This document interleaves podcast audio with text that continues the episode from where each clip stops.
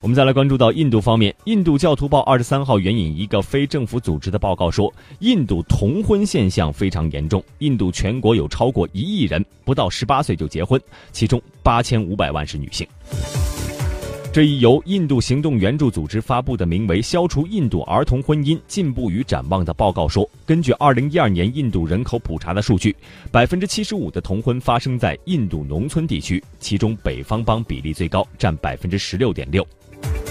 印度行动计划援助组织主席阿兹米说。父权制是印度同婚的根本原因，必须彻底解除父权制，扩大教育，帮助女孩建立信心，使他们能够抵制同婚并创造自己的生活。